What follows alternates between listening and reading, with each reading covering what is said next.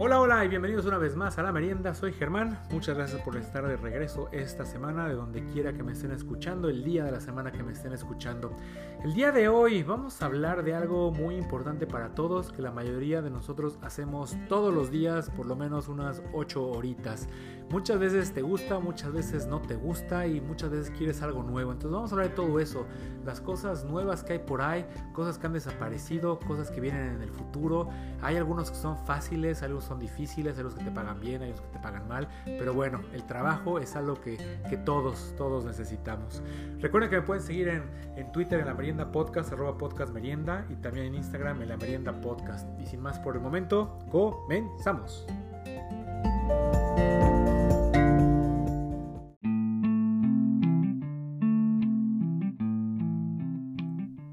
El otro día, mientras comía, estaba buscando temas interesantes para, para este podcast y encontré una noticia que me causó eh, rareza, estuvo extraña, pero al mismo tiempo pues, fue algo nuevo que vale la pena comentar.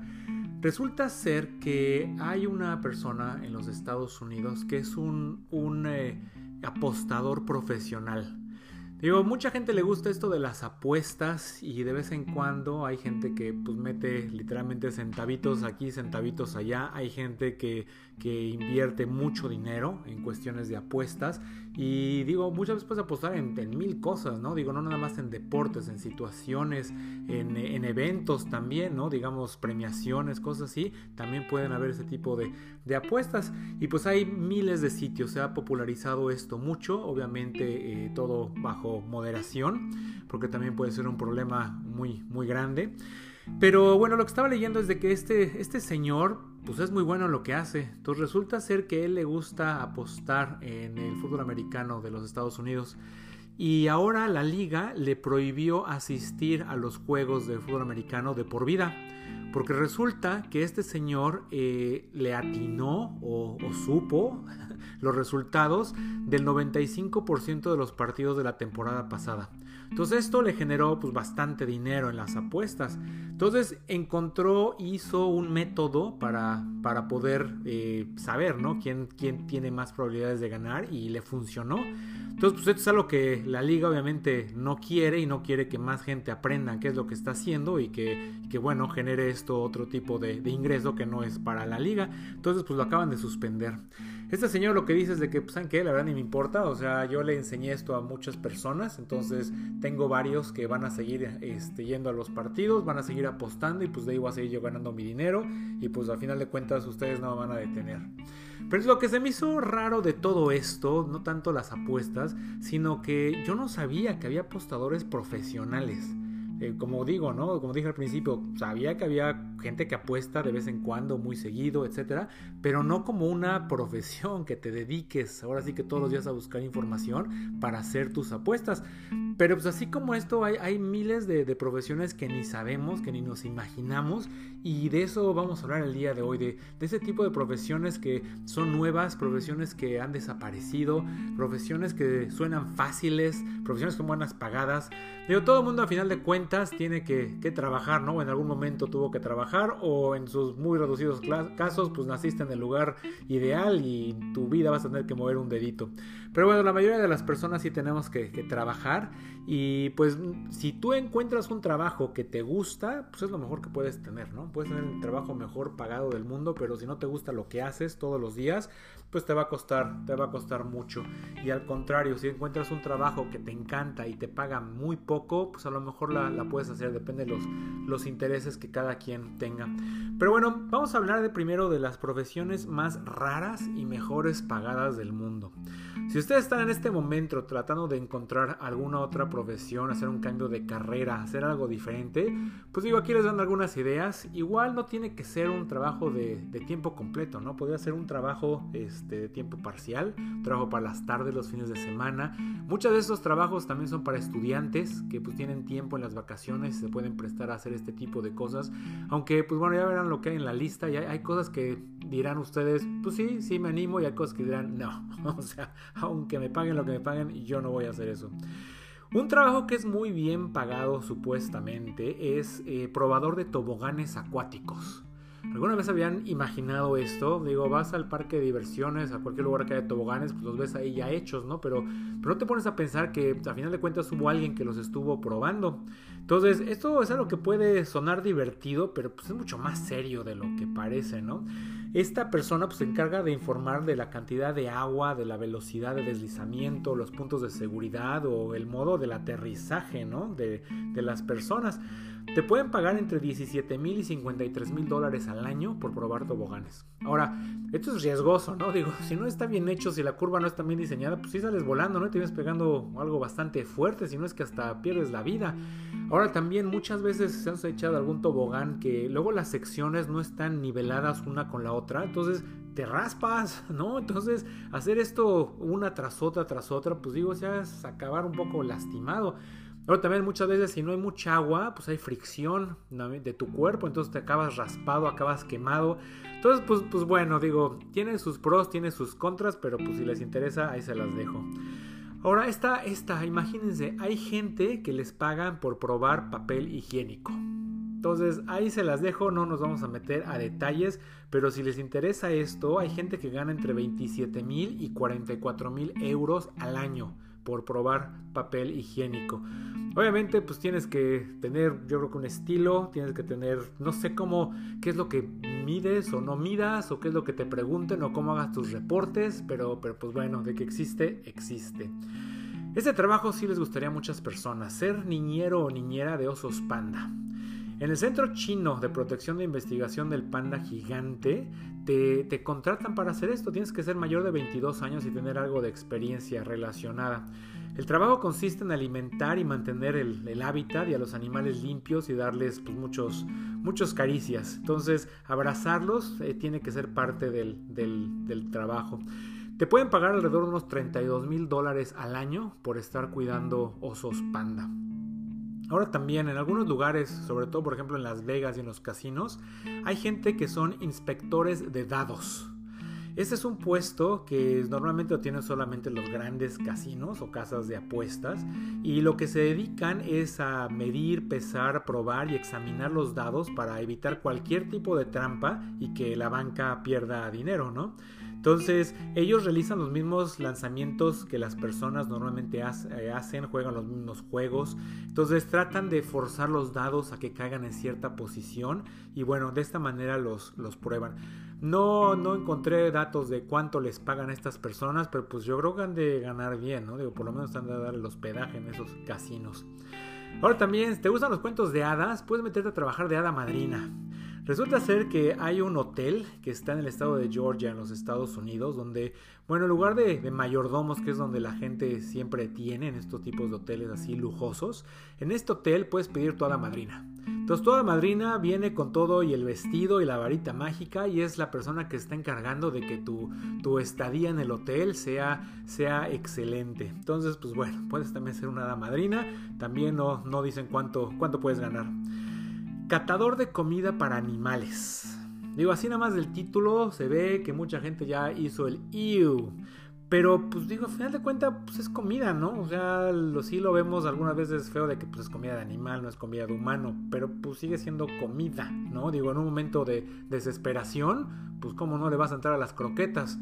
Entonces, estas personas definitivamente prueban la comida en sus diferentes presentaciones, ya sea en latas, en galletas, en, tabletas, en como sea.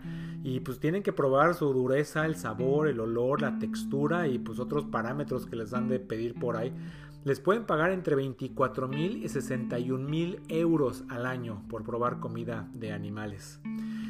Eh, otro de los de las personas que pueden hacer otro de los trabajos estos, probador de colchones. Si te gusta dormir, pues esto es para ti, ya lo hiciste. Es un horario de 10 de la mañana a 6 de la tarde y pues obviamente debes de dar información sobre la dureza, la adaptabilidad y la comodidad del colchón que estés probando. El sueldo es alrededor de unos 1.300 euros al mes. Entonces, pues digo, suena bien. Otro, otro de estos oficios algo que se llama plañidero. Esto es algo que en Europa se usaba mucho, pero ahora se usa muchísimo más en Asia y también en Inglaterra, donde incluso hay empresas que se especializan en este nicho de mercado.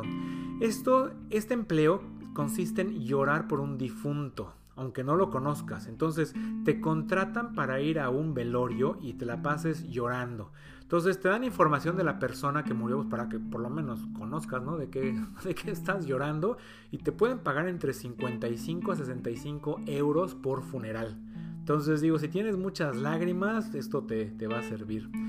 ¿Qué tal un abrazador profesional? Otra disciplina que dices, ¿cómo es posible? Pero bueno, sí existe. Ahora, con todo lo del contacto social que está en estos momentos, no sé si les esté yendo bien, pero pues después de la pandemia a lo mejor mucha gente sí necesita un, un abrazo, ¿no? Entonces esto va a depender tus ganancias de cuántas personas, cuántos clientes tengas y si lo haces a través de una compañía o si lo haces de manera autónoma. Si lo haces con una compañía, te puedes ganar entre 180 euros al, al, día y si lo haces de manera individual te puedes ganar hasta unos 480 euros por, por día. Entonces, pues digo, hay muchos trabajos por ahí que nadie sabe, nadie supo, suenan bien y pues así como que, que por qué no, ¿no? Digo, otros trabajos así, por ejemplo, ondeador de banderas. Hay un hotel que está en la India que tiene contratado a una persona para que esté ondeando una bandera para que los pájaros no se acerquen a la fuente principal del hotel. Entonces, imagínense, no dicen cuánto le paguen al, caballero este, pero bueno, es otro trabajo que, les gustaría. Ahora, probador de olores. Ese también es un trabajo, pues ese sí es difícil, ¿no? Digo, alguien tuvo que estar oliendo las cosas para saber que huelen mal y pues estar oliéndolas para ver si ya se, se va ese olor, ¿no? Entonces, estos gentes es profesionales y hacen las pruebas de productos de higiene y limpieza y ganan unos 35 mil dólares al año. Digo, hay gente que es sumamente especializada. Me tocó trabajar una vez en una compañía que hacía detergentes. Entonces, para el área de perfumes, sí había gente que tenía olfatos increíbles para poder diferenciar olores. Y lo que ellos decían era que era horrible cuando se subían al metro. Porque estaban en el metro y toda la gente sudada y ellos podían oler todo, todo tipo de olores. Entonces, sí es algo que, bueno, te puedes acostumbrar, pero ya en la vida práctica a lo mejor no es tan, tan bueno. Ahora, ¿qué tal un ufólogo? Así como Mulder y Scully, eh, puedes tener una profesión buscando objetos no identificados. Entonces, puedes encontrar un trabajo, te pueden pagar, pero pues a final de cuentas, pues siempre vas a estar peleando, ¿no? Contra las cosas que son reales y las cosas que son fantasía. Ahora, ¿te gusta pasear perros? ¿Qué tal que te pagaran por pasear patos? Resulta ser que también hay un hotel en, el, en Memphis, en los Estados Unidos, y hay una persona a la que le pagan para mover patos. Entonces los patos están en un jardín y pues bueno, los mueve de un lugar al otro para que no estorben a, los huéspedes y este, que mantengan el área limpia. Entonces pues los está cuidando todo el día y los, los lleva a comer a un lado, los lleva a pasear al otro. Ahora, ¿qué tal? ¿Te gusta nadar o te gusta más bien ser buzo? Pues una de esas te gustaría ser buzo para recoger pelotas de golf bajo el agua. Este es un trabajo que se hace en el, campo de golf muy famoso de Sawgrass en, Florida. Y resulta ser que ahí tiene uno de los, de los hoyos más complicados del mundo, el número 17. Entonces son es un hoyo que está cerca de un lago, ¿no? Alrededor de un lago. Entonces, eh, este, hay miles literalmente de pelotas que caen en el agua. Entonces, si necesitan un buzo que vaya regularmente a sacar todas estas pelotas para volverse a usar. Y si dicen que más o menos son 120 mil pelotas de golf al año que sacan del lago. Entonces, imagínense. Eh, ¿Qué tal ser una mascota de un equipo deportivo profesional? Digo, se escucha muy simpático el asunto, pero imagínense estando a 35 grados, 40 grados disfrazado. Digo, estás maquillado, si estás sin maquillar, pues digo, fácil, ¿no? Pero si estás adentro de uno de estos disfraces que te colocas así de peluche grandote, esas botargas, imagínate los kilos que bajas allá adentro y la peste de esa cosa al final del día. Pero bueno, si eres uno muy X, podrías ganar unos 25 mil dólares al año como la mascota de los Mets de Nueva York de béisbol. Y si eres uno, uno de los buenos, de los famosos eh, mascotas de algún equipo, puedes ganar hasta más de 100 mil dólares por esta, esta profesión. Entonces, pues bueno, hay muchas cosas que, que se pueden hacer, pero también los trabajos han cambiado ¿no? a lo largo de los años y hay muchos trabajos que han desaparecido. Entonces la tecnología va avanzando, las cosas van cambiando y cosas que antes sucedían pues ya no se necesitan, como es el caso por ejemplo de los lecheros. Si alguno de ustedes se acuerda por allá en los años 50, el lechero entregaba todas las mañanas como un relojito tus botellas y jarras llenas de leche. Si había suerte, a veces incluso entregaba otros productos esenciales como huevos y mantequilla. Pero pues conforme, se fueron haciendo más populares los refrigeradores, pues entonces fue más fácil que la gente comprara su leche en alguna tienda departamental y la guardara, al, contrario que se las dejaran fuera de, de, su casa y pues algunas veces se echara a perder. Entonces pues los lecheros desaparecieron. Ahora, ¿se acuerdan alguna vez vieron por ahí o a lo mejor una película algún ascensorista? Resulta ser que los elevadores al principio no se movían con que la persona subiera y apretara un botón, sino había personas que estaban dentro de los elevadores, que eran estos ascensoristas, y se encargaban de controlar todo, porque al principio las puertas las tenías que cerrar de una manera manual, también podías tú hacer la dirección del, elevador y si iba hacia arriba o hacia abajo, poder regular la velocidad y la capacidad de la gente que, que cabía, ¿no? Entonces, era una profesión totalmente para la gente hasta que se inventaron ya los, botones, la tecnología, y entonces pues fue algo que ya, ya no se necesitó. Un trabajo que por ahí hay todavía, pero pues cada vez menos porque también está, está este, hecho actualmente por máquinas, es el leñador. Entonces los leñadores por mucho tiempo fueron los que traían y cortaban los árboles y hacían la madera, pero pues ahora ya también son máquinas. Ahora, ¿qué tal eh, los operadores de linotipia? Estos eh, son, para que se den una idea de qué eran, no podemos imaginarlo, pero los antiguos operadores de linotipia, linotipia, perdón, sí, estos trabajadores altamente calificados utilizaban la linotipia, un sistema de composición tipográfica mental caliente para producir el diario a finales de la década de 1880. Entonces lo que hacían estas personas ponían unos, unos eh, barritas, digamos, de metal donde habían las letras, entonces las iban acomodando o algunas frases, las iban colocando en la forma como iba a ser la, la página del periódico y entonces les pasaban encima el papel con la tinta y pues se grabado, pero pues todo esto era una actividad manual que obviamente en esta época pues ya, ya no se hace. Trabajadores de mantenimiento de las vías férreas. También antes había gente que les daba mantenimiento a todo esto, pero pues ahora ya son máquinas. Los desollinadores, aunque todavía existen, digo, se utilizaban mucho, ¿no? A raíz de las chimeneas, pero pues en muchos lugares ya no existen, en algunas ciudades, sobre todo en Europa, sí existen todavía, pero pues ahora sí que ya quedan quedan pocos. Ahora, ¿qué tal las, las computadoras? Y ustedes van a decir, bueno, pues qué, ¿cómo? No, pero lo que me refiero de computadoras, ustedes vieron la película de, de, figuras ocultas, de eso de las mujeres que trabajaban en la NASA y que hacían todas las cuentas, pues todo esto es lo que en verdad sucedió. Y desde principios del siglo XVII, las computadoras, generalmente mujeres, calculaban cifras y hacían números a mano durante todo el día y se los ponían en pizarrones y obviamente pues no se les permitía usar calculadoras porque en algún momento ni existían. Entonces digo, obviamente todo esto ya, ya pasó a mejor vida, ahora son computadoras y pues digo, de tu teléfono puede ser pues, así lo que tú quieras. Eh, colocador de bolos. Como ven, al principio de la historia, cuando se, se inventaron el boliche, había personas que físicamente estaban atrás y entonces tirabas la pelota, tirabas los, los pinos y pues quitaban los pinos caídos que quedaban por ahí, hacías tu segundo tiro y volvían a acomodar todos los pinos. Hasta que en 1936 hubo un invento para hacer esto de manera automática. Ahora, ¿qué tal? Un operador telefónico. Y digo, este sí, la verdad fue algo que me tocó ver ya en sus últimos, en sus últimos respiros. Y ya fue en un lugar donde ya, digo, no habían reemplazados de tecnología, no sé por qué. Pero bueno, ¿se acuerdan de que eh, llamabas a una operadora que te contestaba? Y entonces sacaban como unos cables de una mesa y tenían enfrente un tablero lleno de agujeros. Entonces, de esa manera conectaban una llamada, ponían una llamada en un cable, lo jalaban y lo conectaban hacia donde tenía que ir. Y bueno, obviamente la operadora pues, te preguntaba a dónde querías llamar, querías llamar por cobrar, ibas a pagar tú la llamada, todo eso. Entonces, pues digo, todo eso ya quedó, quedó obsoleto y quedó solamente en la historia.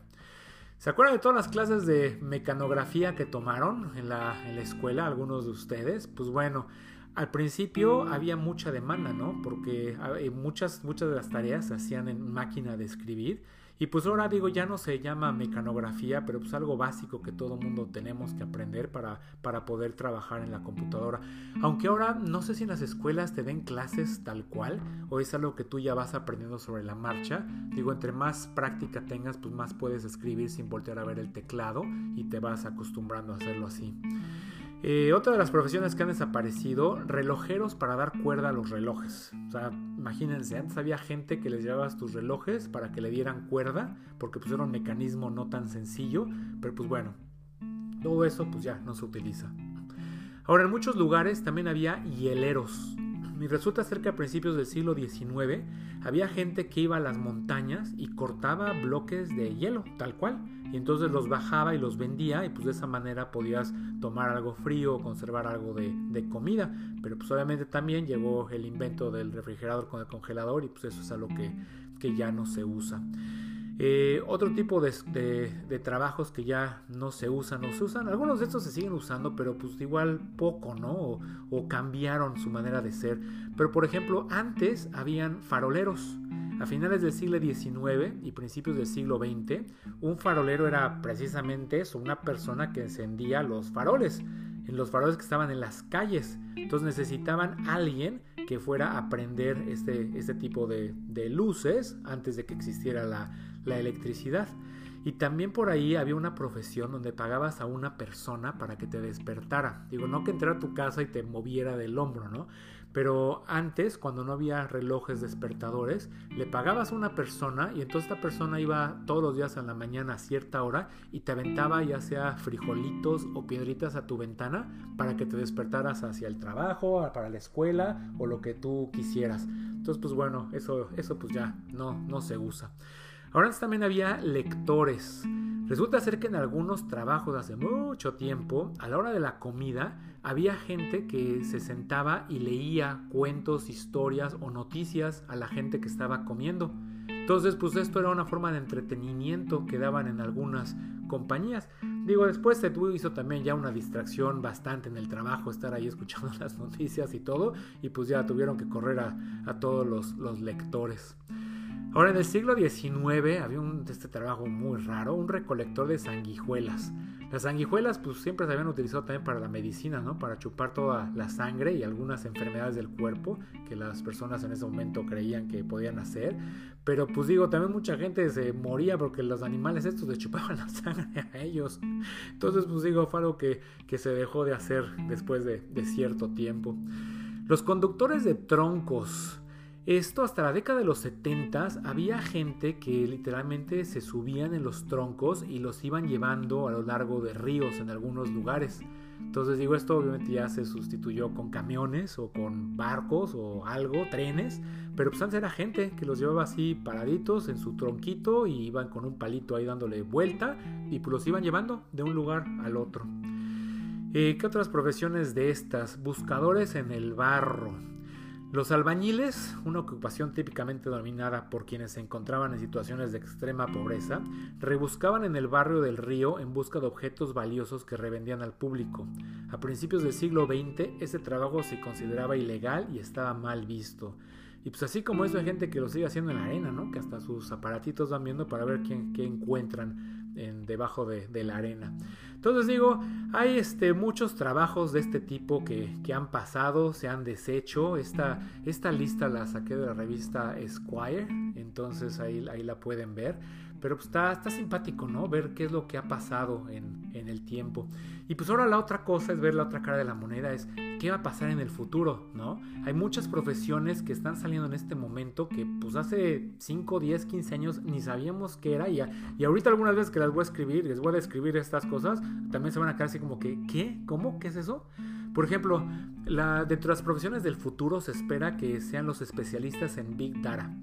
Estos tienen la, función de gestionar y analizar datos, entonces cobran más importancia en la actualidad cuando muchas empresas manejan cantidades de información amplia. Entonces estas son personas que se especializan en manejo de bases de datos que es algo sumamente común en todas las compañías y es donde sacan la información. Todas las personas que te mandan sus, sus, este, comerciales en el teléfono o en papeles a tu casa, pues de ahí sale todo. Los nanomédicos. Esto quiere decir los médicos que están empezando a trabajar con nanotecnología, que son partículas ultra pequeñas y que pueden llegar a, curar algunas cosas, ¿no? Hay algunas nanopartículas que están ahorita trabajando para poder matar células cancerígenas, por, por ejemplo. Entonces se ve que esta debe ser una profesión muy buena para, para el futuro. Ahora otra profesión es algo que se llama growth hacker, que es así como hacker de crecimiento. Y bueno, esto ya existe en el mundo digital y estos profesionales son especialistas en aumentar la visibilidad de una marca o una empresa en la web. Entonces lo hacen por medio de estrategias de posicionamiento, automatización de labores propias del marketing y una mejor gestión de las redes sociales. Entonces son especialistas en ver cómo vas a hacer pues, tu mercadotecnia ¿no? en este tipo de, de redes. Ahora, hablando de las redes sociales, los ciberabogados. Eh, en este momento, pues siguen habiendo muchos, muchos, eh, muchos problemas porque hay muchas cosas que no están reguladas y de repente siguen saliendo y pues luego tú te quieres meter a hacer algo y ni sabes si se puede o no se puede, pago impuestos, no pago, qué se debe, qué no se debe. Entonces, esto está creciendo cada vez más porque se necesitan y se van a seguir eh, necesitando abogados que se especialicen en un mundo virtual y que sean capaces de asesorar a las empresas en cuanto a cómo hacer negocios legales en la, en la web. Algo que también está ya ahorita de moda, desarrollador de aplicaciones móviles, ¿no? Lo que creas algún jueguito, creas algún, alguna app famosa y una de esas pega y ya la hiciste por el resto de tus días. Desarrollador de aplicaciones de realidades virtual, de realidad virtual. Es algo que comúnmente es asociado a los videojuegos. Aunque sí es muy usada en esta industria, que genera millones de, de dólares, también tiene muchas otras utilidades. Cada vez son más las industrias que apuestan por la realidad virtual para innovar en sus procesos. Todos los desarrolladores de aplicaciones con esta tecnología se encontrarán dentro de las carreras con más futuro. Técnico en impresión de tercera dimensión. Entonces esta tecnología está creciendo bastante. Entonces en algún momento va a haber gente especializada en impresiones de tercera dimensión. Eh, arquitecto, arquitecto también eh, virtual, porque pues ahora hay muchas simulaciones virtuales de espacios. Entonces desde tu computadora puede ser la casa de tus sueños, el auto, el avión, el hotel, lo que tú quieras, pero pues tienes que especializarte en conocer ese tipo de programas para poder manejarlos. Diseñador de órganos en tercera dimensión. Entonces ya existen iniciativas que intentan crear versiones de órganos a través de la tecnología de impresión en, 3D, tercera dimensión. Todavía no es una realidad, pero pues ahí viene. Entonces imagínense el día en que puedan hacer un, corazón eh, a, través de una impresora de tercera dimensión. O sea, este, esta profesión se va a ir pero al cielo y le van a pagar lo que quieran. Y esto va a acabar con un problema muy grande que es la falta de, de órganos para, para muchas personas. Técnico en nanobots. Hablamos ya de la nanotecnología y esta puede ofrecer soluciones a muchos inconvenientes actuales y ser aplicada en diferentes industrias, no nada más en la medicina. Entonces, las personas que se dediquen a esto eh, tendrán las posibilidades de aplicaciones que se les pueda dar y se les llamarán técnicos en nanobots. Este tipo de investigación está ganando cada vez más fuerza y crea profesiones con futuro en todo el mundo. Digo, lo vemos en las películas, ¿no? Todo lo que se puede hacer con nanopartículas y nanobots. Entonces, imagínense eso en la vida real. Pues también, ¿no? Son cosas ahora sí que de otro, de otro universo. Ahora, los diseñadores de las páginas web. Aunque digo, muchas veces estamos hablando de apps y cuestiones así, las páginas web se siguen utilizando, entonces también los diseños siguen siendo cada vez mejores, entonces también es un, es un buen futuro operador de robots. Y digo, todavía no estamos en los robots tipo películas, pero pues digo, hay muchos robots que eh, eh, hacen partes, hacen, asamblan, asamblean, asamblean, asamblan, ¿cómo se dice? Partes, ensamblan partes, perdón. Entonces, todo ese tipo de robots son, son como brazos mecánicos, entonces sigue habiendo operadores que los tienen que programar y cada vez que ven una parte, una parte más pequeña, más grande, pues tienen que hacer esas reprogramaciones y pues bueno, eventualmente estos robots deben de ir aprendiendo, ¿no? A ver qué es lo que tienen que hacer. Eh, otra de esas carreras, eh, especialista de atención al cliente. Y esto no es una carrera nueva, es algo que está en la actualidad. Pero esto quiere hablar, quiere decir de la importancia que se le está dando la atención al cliente. Si ustedes se dan cuenta de unos años para acá, tú te quejas de algo y las compañías se vuelven locas por, por solucionar tu problema. Cuando hace algunos años tú hablabas para quejarte y te decían, pues lástima, ¿no? Digo, si no te gusta, cómprate otra marca. Entonces las cosas han cambiado bastante. Desarrolladores de software, obviamente también van a estar también mucho, en mucho auge, van a continuar en el futuro. Eh, los gestores de comunidad. Las empresas de éxito crean comunidades a su alrededor. Entonces las compañías ya no nada más es de, lo que hace la compañía, sino también lo que puede hacer por las comunidades. Entonces también van a empezar a, utilizar muchas gentes especializadas en cómo interactuar con las sociedades alrededor de la, de la compañía. Entonces un, un, un proyecto futurista, pero pues que ya también está empezando. Ingenieros ambientales están empezando a llegar por todos lados y también es algo que va a ser muy muy bueno para, para el futuro. Ingeniero de hospitalario. Entonces, estos son los, las personas que se van a encargar de la implementación de diferentes tecnologías pensada para hospitales y que permita facilitar labores. Son carreras que ya están dándose por ahí, a lo mejor no necesariamente con estos nombres, pero pues bueno, existen y todavía se cree que van a tener mucho, mucho futuro. Seguridad de la información, ya lo he hablado en algunos podcasts, ¿no? De todo lo que hay en cuestión de ciberataques. Entonces digo, ya hay gente que se está especializando, pero pues esto va a seguir avanzando. Entonces la necesidad de tener gente que controle todo esto va a ser muy importante. Ahora gente que también se encargue en cuestión de, de, basura, todo lo que sea reciclaje, todo lo que sea separación de materiales, eso es algo que también se ve mucho en el, en el futuro. Y bueno, ya para acabar, digo, hay mil cosas, por ejemplo, cuestiones de genética, hay por ahí, desarrollo de dispositivos eh, wearables, que son dispositivos que usas, como por ejemplo tu, tu smartwatch, ¿no? tus teléfonos, tus relojes inteligentes, todo ese tipo de cosas que puedes, que puedes traer contigo y que son dispositivos inteligentes, ¿no? La autonomía de las casas, el comercio electrónico, la energía renovable, el marketing digital que ya hemos hablado, las finanzas también. Eh, digo, hay mil, mil, mil cosas que no existían, que vienen por ahí y que pues es bueno saber, ¿no? Que existen. Digo, la verdad luego ni sabes qué es lo que hay allá afuera, pero pues digo, es importante, es interesante saber todo esto y además si estás viviendo con gente joven, pues a lo mejor te pueden dar más explicaciones. Y pues también es un problema grande para la gente joven, ¿no? De que antes tenías 3, 4, 5 carreras donde podías escoger y ahora tienes una casi infinidad de cosas.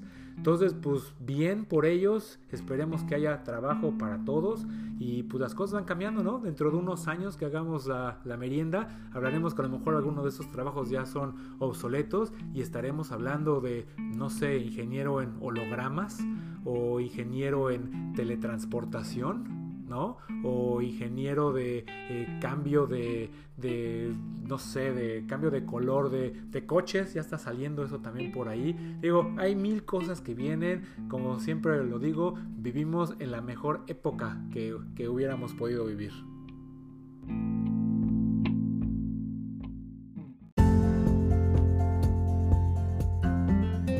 Y pues bueno, señoras y señores, así le hacemos. Llegamos al final de un episodio más de La Merienda. Muchísimas gracias por haber estado conmigo una vez más.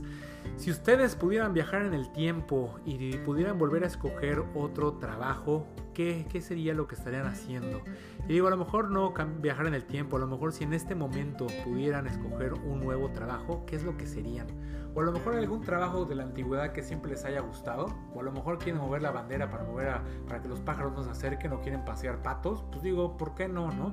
Digo, hay cosas que la gente les gustaría hacer y sería felices haciéndola, ¿no? Entonces, muchas cosas por ahí, pero sí sería, sería bueno que todos pensáramos qué nos hubiera gustado ser, que, no, que no somos, y en este momento, con todas estas cosas nuevas que hay, que a lo mejor otra vez les digo, muchas de esas cosas a lo mejor no, no acabamos de entender a qué se refieren, pero pues vale la pena, ¿no? Que ahí alguna buscadita para encontrar más información y entender este, este tipo de cosas, porque hay cosas bastante, bastante interesantes. Los trabajos estos futuristas los saqué de un, de un sitio que se llama 5noticias.com, eh, entonces digo, ahí pueden ver todo esto. Y, bueno ya les di las fuentes de, los otros eh, de los otros eh, fuentes de, información. También algunos de los trabajos más raros del mundo los saqué de primerempleo.com y pues así como eso digo pueden encontrar muchísimos muchísimos en muchos lugares. Hay para para aventar para todas direcciones. Pero bueno espero que les haya gustado este programa. Que tengan un buen fin de semana una buena semana. Nos escuchamos la próxima. Recuerden que me pueden seguir en Twitter en la merienda podcast arroba podcast merienda y también en Instagram en la merienda podcast. Los dejo, Germán, fuera.